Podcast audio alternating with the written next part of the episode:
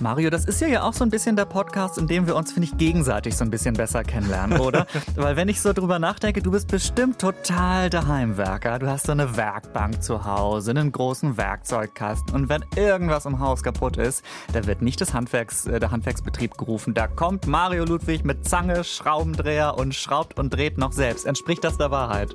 Da liegst du aber sowas von total daneben. Also meine Frau sagt immer, ich habe zwei linke Hände und kann noch nicht mal einen Nagel in die Wand hauen. Also wenn es bei uns Heimwerken gibt, dann macht es meine Frau und die macht es sehr gut. Ich würde da niemals versuchen, auch nur annähernd mit ihr in Konkurrenz zu treten, weil das würde in einem Fiasko enden. Also ich bin alles andere als ein Heimwerker. Ich bin da nämlich auch so mittelmäßig nur begabt. Immer wenn ich bei mir in meiner Wohnung irgendwie so ein kleines Projekt habe. Äh, letztens zum Beispiel musste ich so eine, ähm, habe ich mir so eine neue Garderobe gekauft, wo man so ähm, Jacken so ranhängen kann und so weiter. Und ich habe auf jeden Fall wieder meine liebe Nachbarin gerufen, weil die hat nämlich auch einen guten Bohrer etc. Und das hat dann alles geklappt. Aber wir müssen das zu zweit machen, weil alleine bin ich nur so mittelbegabt. Deutlich begabter als wir beide sind viele Tiere. Es gibt tatsächlich welche, ja, die sind ganz gut im Heimwerken. Die bauen zwar keine Garderoben an oder so, aber die, was können wir sagen, die schwingen den Pinsel, die hämmern, die kleben. Auf welches Tier freust du dich besonders heute, Mario? Ich freue mich heute auf Delfine und auf Ameisen. Delfine, die sind, glaube ich, in Sachen Arbeitsschutz besonders gut unterwegs, ne? Ganz genau. Und die Ameisen, ja, da sprechen wir nachher drüber. Ich weiß, wir reden heute auch über einen kleinen Vogel. Auf den freue ich mich besonders, weil der ist sehr kreativ, auch was die Farbgebung seiner Wohnung betrifft. Also ich glaube, ähm, das wird heute eine sehr kreative, vielfältige Sendung. Ihr merkt, es wird viel gebaut im Tierreich, do it yourself natürlich. Freut euch auf diese Folge und wenn ihr die gehört habt, dann wisst ihr, warum das so klingt, wenn man sein Ohr ganz nah ans Ameisennest hält.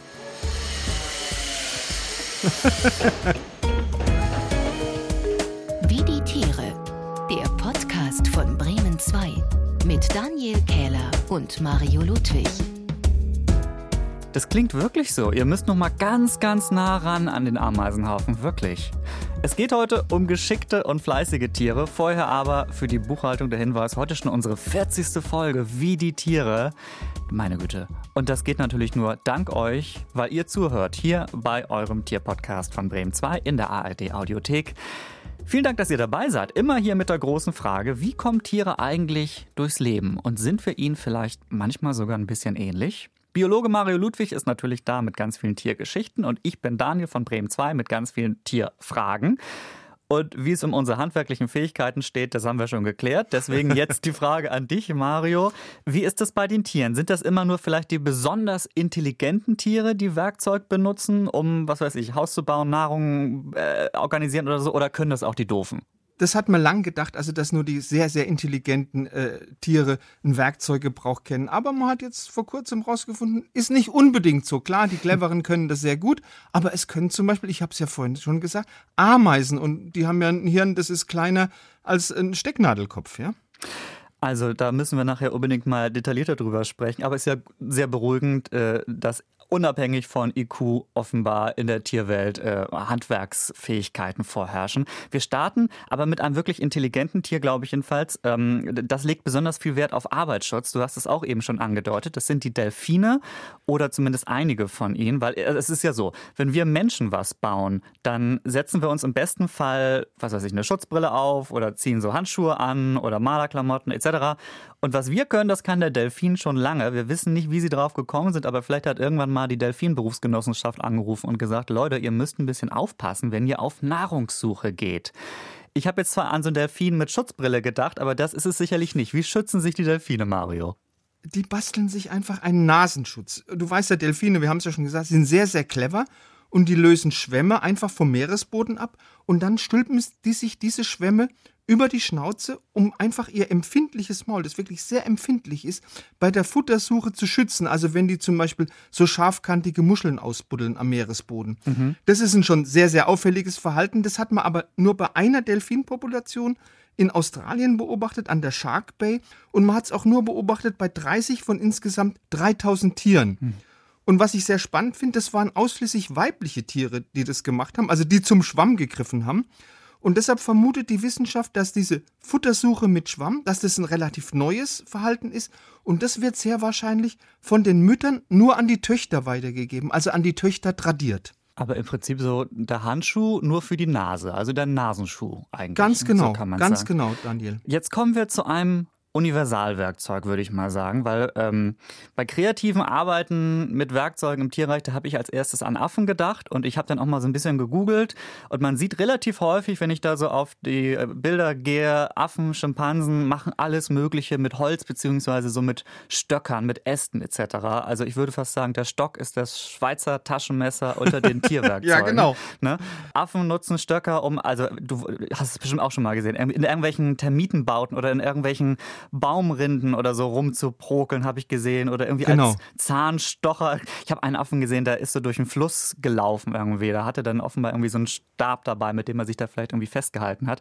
Oder als Schaufelersatz etc. Aber Schimpansen wissen auch, wie man sich ein Werkzeug für die Jagd bauen kann. Warum machen die das? Schimpansen sind ja im Gegensatz zu dem, was man immer glaubt, keine reinen Vegetarier. Die Mhm. wollen ab und zu auch mal ein bisschen Fleisch fressen.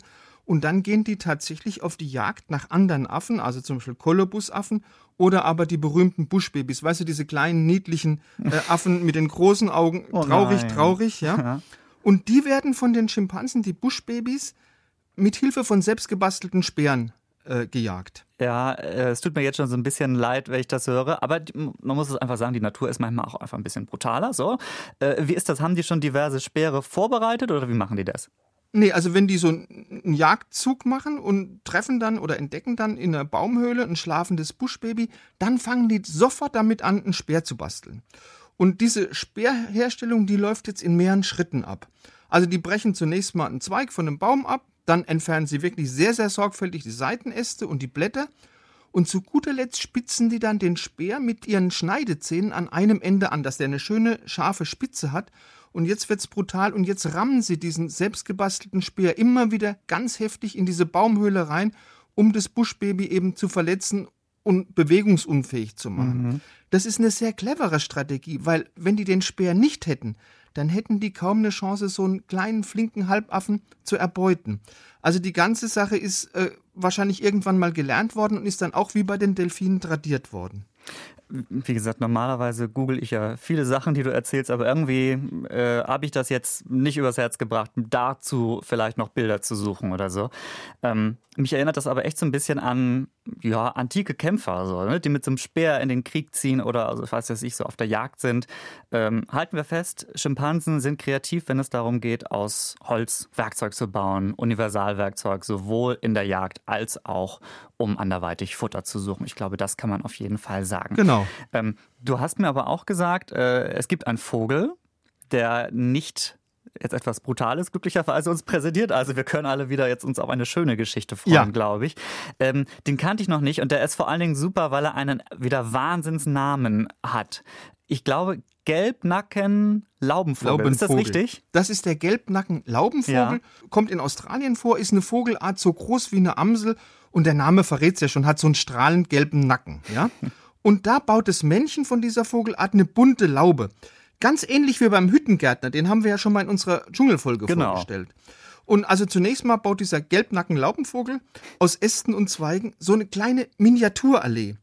Und wenn die steht, dann schmückt er diese Allee mit allem Farbigen, was er kriegen kann. Also mit Beeren, mit Schneckenschalen, mit Metall, mit Glas, mit Plastikteilen, aber möglichst in roten oder in gelbbraunen Tönen. Und jetzt malt er diese Laube auch noch an. Und als Farbstoff dienen dazu Beeren und Blätter und als Pinsel nimmt er immer so ein Bündel von Blättern. Das erinnert mich aber wirklich so ein bisschen an den ähm, Hüttengärtner, den du letztens erwähnt hast. Genau. Äh, nur der steckt jetzt eben noch so Äste irgendwie in Boden oder so kleine Holzstückchen in Boden, hast du gesagt. Und äh, was natürlich wirklich besonders ist, dass er da irgendwie noch das Ganze anmalt äh, oder zumindest teilweise scheinbar anmalt. Warum macht er das? Was bringt ihm das?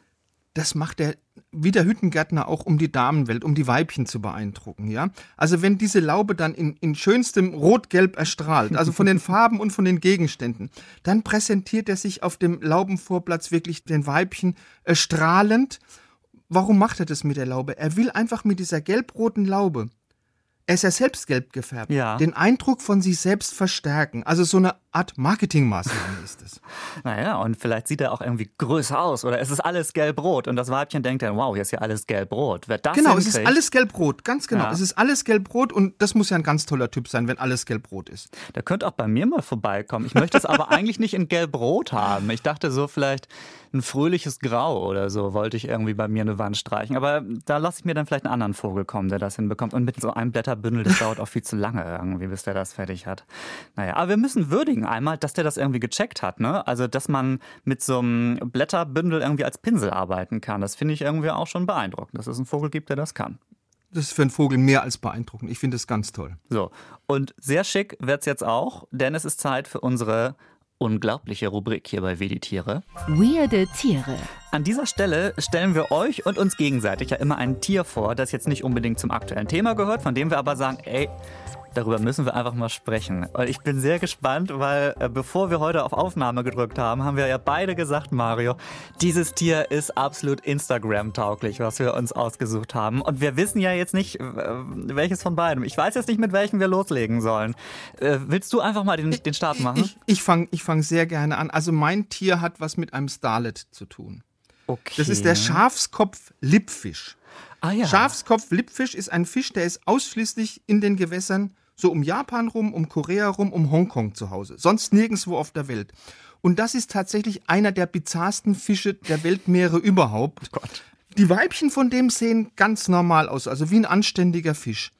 Die Männchen sehen jetzt schon gewöhnungsbedürftig aus. Die haben also erstmal so eine riesige, ganz markante Stirnbeule, ja. Dann haben die ein riesiges Kinn, so ein ganz mächtiges Kinn, das furchtbar nach vorne ragt. Und dann haben die ganz wulstige Schlauchbootlippen. Deshalb habe ich vorhin Starlet gesagt, ja. Und der hat aber jetzt noch viel mehr zu bieten als dieses bizarre Aussehen. Aber also das sind ich die freue mich schon auf mit die Bilder. Es sind die Männchen, Nur die Männchen. mit den, mit den Schlauchbootlippen. Nur die Männchen mit Fall. den Schlauchbootlippen. Die Weibchen ganz normal, ja. Und jetzt, das ist jetzt also auch noch ein Zwitter. Das heißt, er hat was. männliche und weibliche Geschlechtsorgane Wie praktisch. Und der kann sein Geschlecht wechseln. Also genauer gesagt ähm, ist er ein protogyner Zwitter. Das heißt, der fängt sein Leben als Weibchen an. Wenn er dann etwas älter geworden ist, dann wird er zu einem Männchen.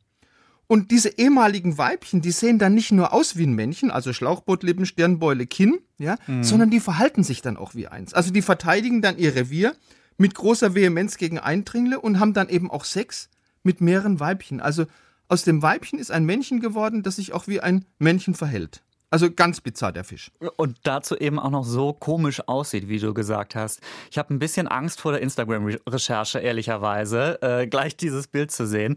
Aber ich bin gespannt. Äh, also wenn ich ein gutes Bild finde, äh, dann werdet ihr es sehen auf unserem Instagram-Kanal, wie die Tiere. Mm, Auf alle Fälle, Daniel, auf alle Und- Fälle. Ist großartig. Aber pass auf, das wird nicht so geil wie meins, weil ich habe aber. nämlich diesmal hochwissenschaftlich, ich habe eine Studie gefunden vom Universitätsklinikum Jena.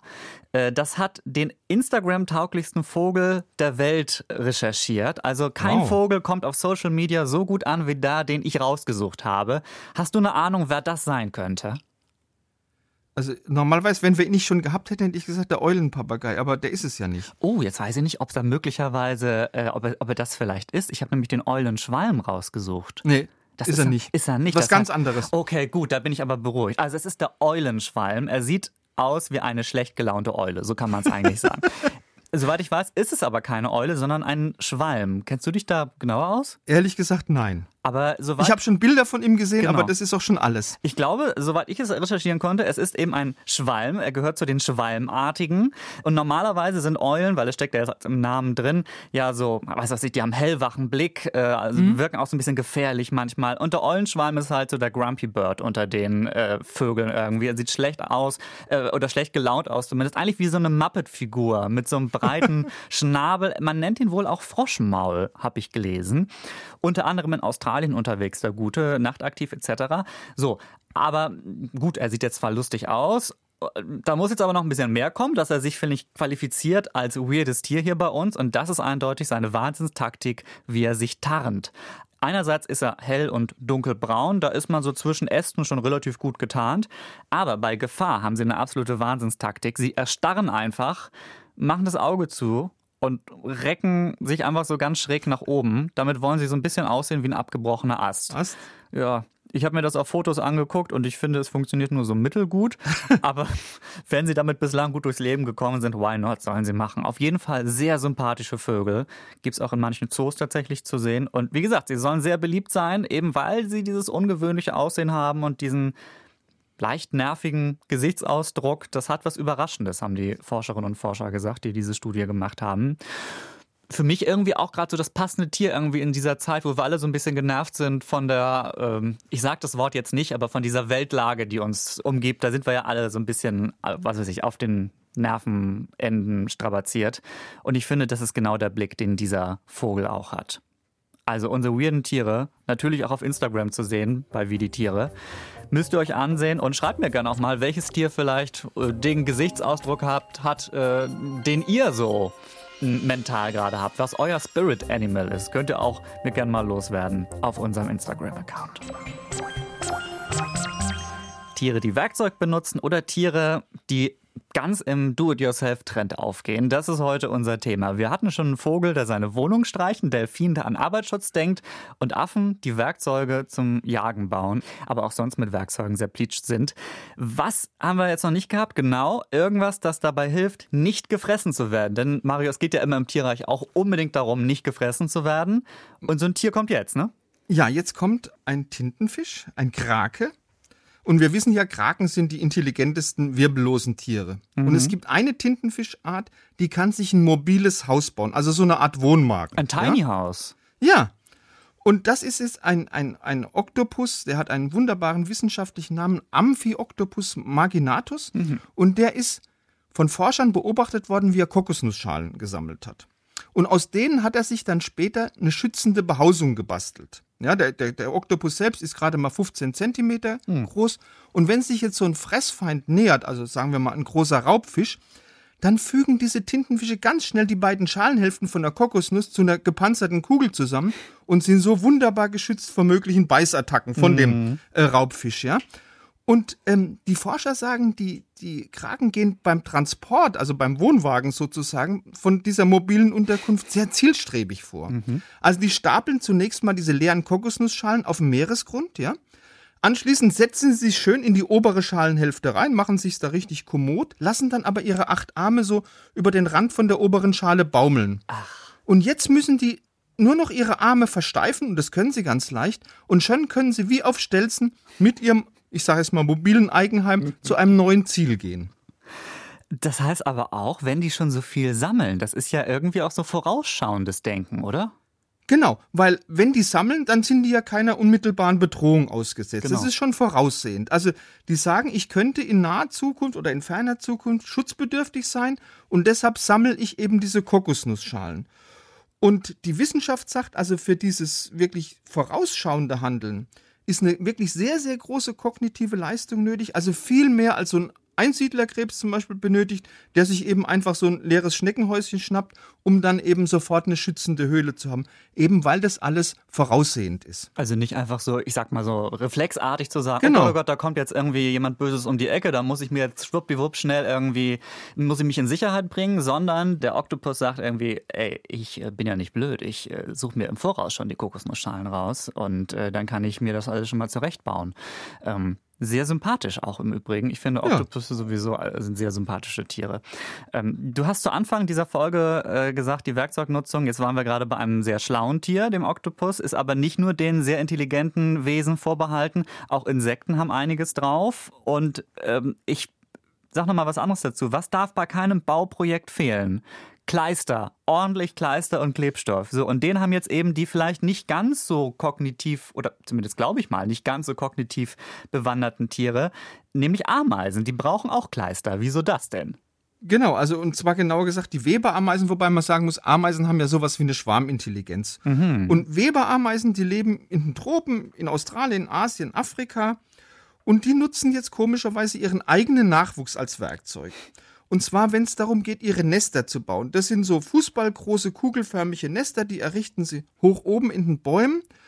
Und zunächst mal bilden die, wie wir Menschen beim Tauziehen, lange Ketten, diese Weberameisen, die Arbeiterinnen, die mhm. übrigens gerade mal acht Millimeter groß sind. So nach dem Motto, nur gemeinsam sind wir stark. Weil nur so sind die in der Lage, wenn sie alle zusammen anpacken, die nötige Kraft aufzubringen, um eben die Blätter von an einer bestimmten Stelle zusammenzuziehen.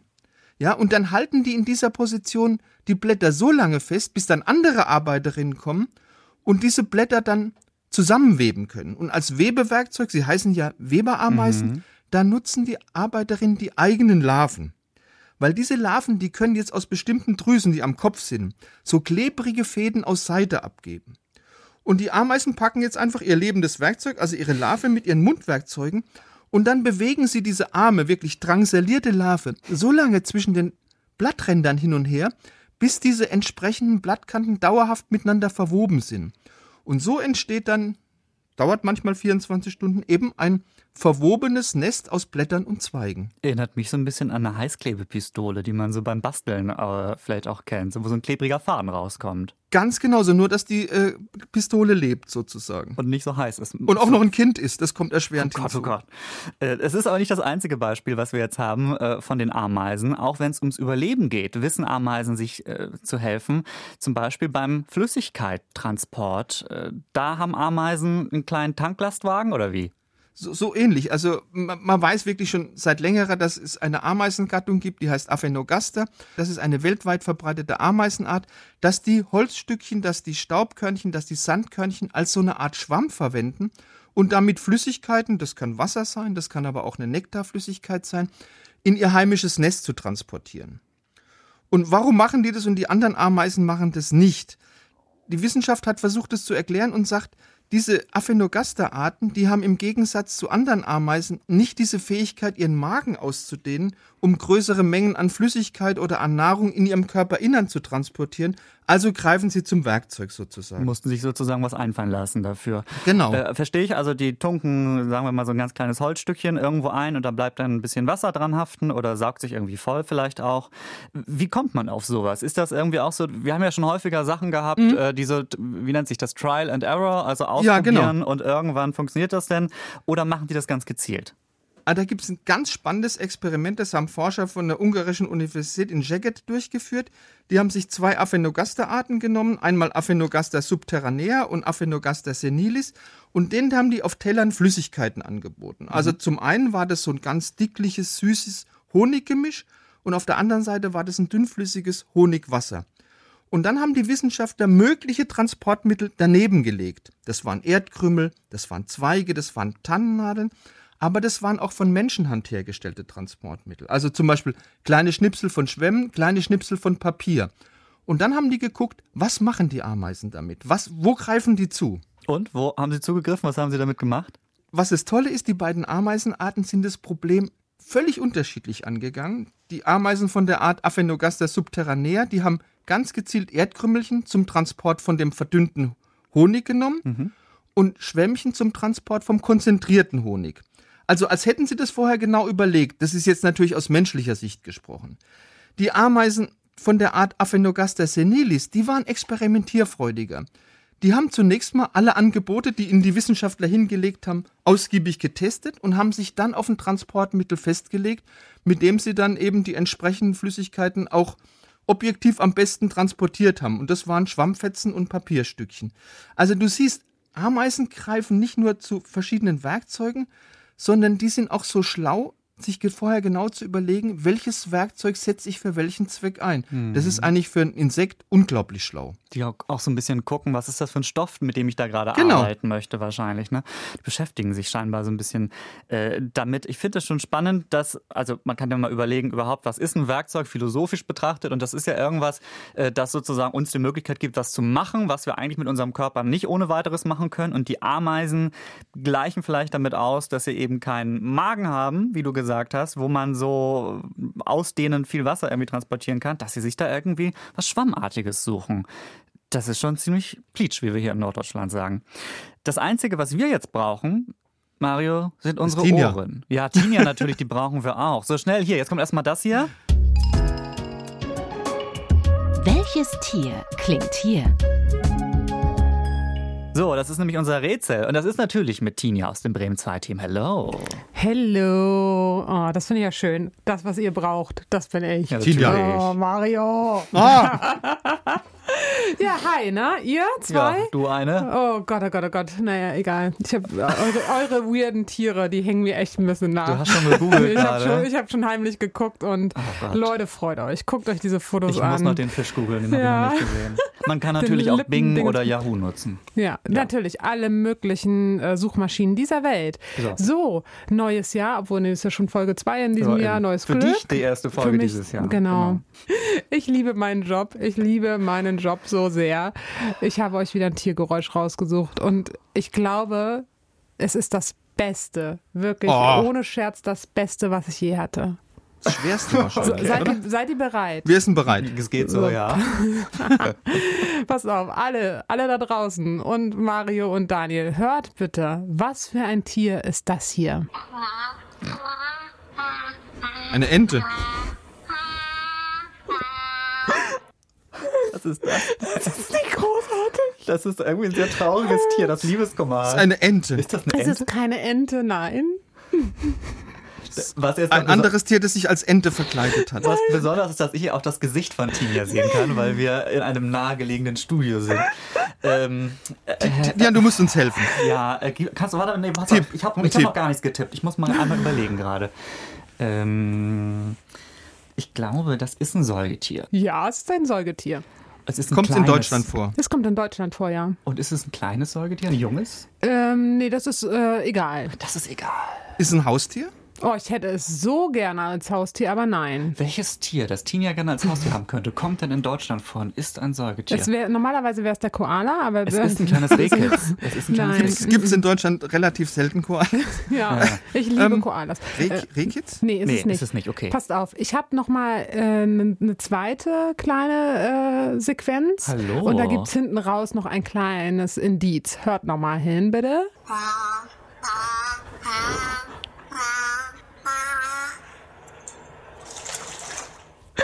Das ist nach Wasser, ne? Das ist ein kleiner Biber. Otter. Äh, ein Biber ist es nicht, was du gesagt, Mario? Mario hat Otter, Otter gesagt. habe ich Nein, es ist kein Otter, ihr seid nah dran. Ein Nutria. nee, Oh, da habe ich das auch gut. größer. Äh, oh, oh, ähm, wir sind ganz nah dran, wir sind ganz nah dran. Ähm, Noch größer als ein Biber was im Wasser. verschwindet denn dann ins Wasser? Also, ähm, Platsch. Ah, hast du gar keinen Tipp mehr? Ja, Könnt, könnt ihr euch vorstellen, wie dieses Tier mit großen Kulleraugen einen anguckt und so äh, äh, äh, macht? Große Kulleraugen, niedlich. Und das lebt im Wasser? bist du sicher, dass es nicht aber versehentlich ins Wasser gefallen ist? Nein, es lebt im Wasser und auf Sandbänken.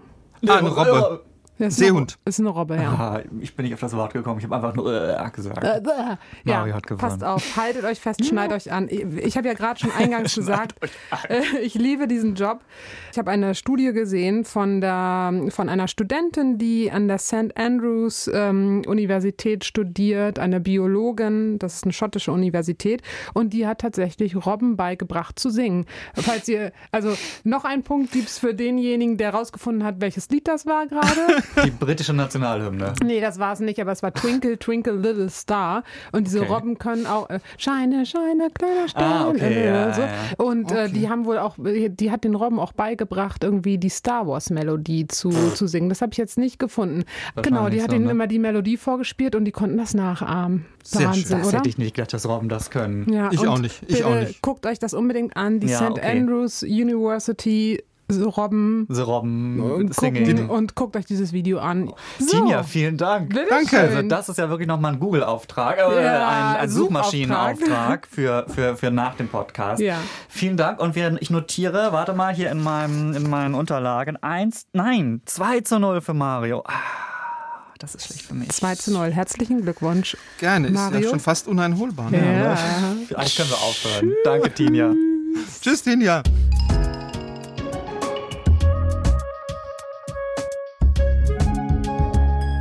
Das war wie die Tiere für heute. Wir hatten zwar keinen Känguru mit Presslufthammer, keine Eichhörnchen mit Schraubendreher und keine Biber, die mit der Säge, kein Biber, der mit der Säge Bäume abholzt. Dafür aber Affen, die Speere bauen können zum Jagen. Einen kleinen gelben Vogel, der sogar seine Hütte anstreicht. Und natürlich ein Kraken, der aus Kokosnüssen ein Tiny House baut. Äh, und die Ameisen mit dem, mit dem Klebstoff habe ich jetzt ganz vergessen. Oh, und ja, lasst uns auch gerne wissen, welches Tier vielleicht euer Favorit war oder wie gesagt, äh, welches Tier mh, hm, vielleicht auch noch fehlt. Wenn ihr zu Hause einen Hamster habt, habt, der Dübel in die Wand schlagen kann, dann schreibt uns das einfach äh, zum Beispiel an Instagram, wie die Tiere. So, das ist dein Humor, Mario, tatsächlich. Ja, total. Naja, einfach, schlicht eben. Schlicht ja? und einfach. Mhm. Merke ich mir fürs nächste Mal. So, äh, genau, was habe ich vergessen? Ach ja, äh, falls ihr in der Podcast-App unterwegs seid, wo es so Sterne gibt, wo man so Podcasts bewerten kann.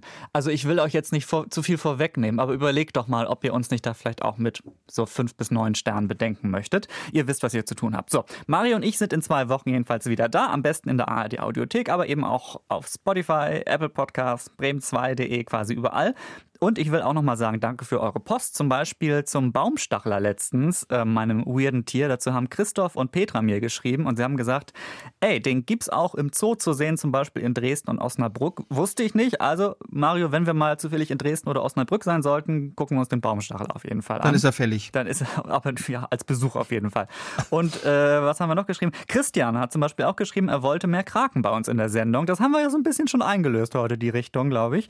Und er wollte auch, genau genauso wie die Hörerin Gina, die wollen was über Katzen hören. Ich weiß nicht, ob wir da was machen können, Mario, aber das Ich Jahr. bin mir sehr, sehr sicher. Nein, das sehr, ist sehr, schwierig. sehr, sehr sicher. Ganz schwierig, glaube ich. Das Jahr ist ja noch lang. Also mal gucken, was geht. Danke für eure Nachrichten. Wir freuen uns da immer drüber auf eure Ideen oder Feedbacks. Egal auf welchem Wege, per Instagram oder über bremen2.de. Bleibt uns treu. In zwei Wochen sind wir wieder da. Versprochen. Bis dahin. Tschüss. Tschüssi. Wie die Tiere. Der Podcast von Bremen 2. Alle Folgen in der ARD Audiothek.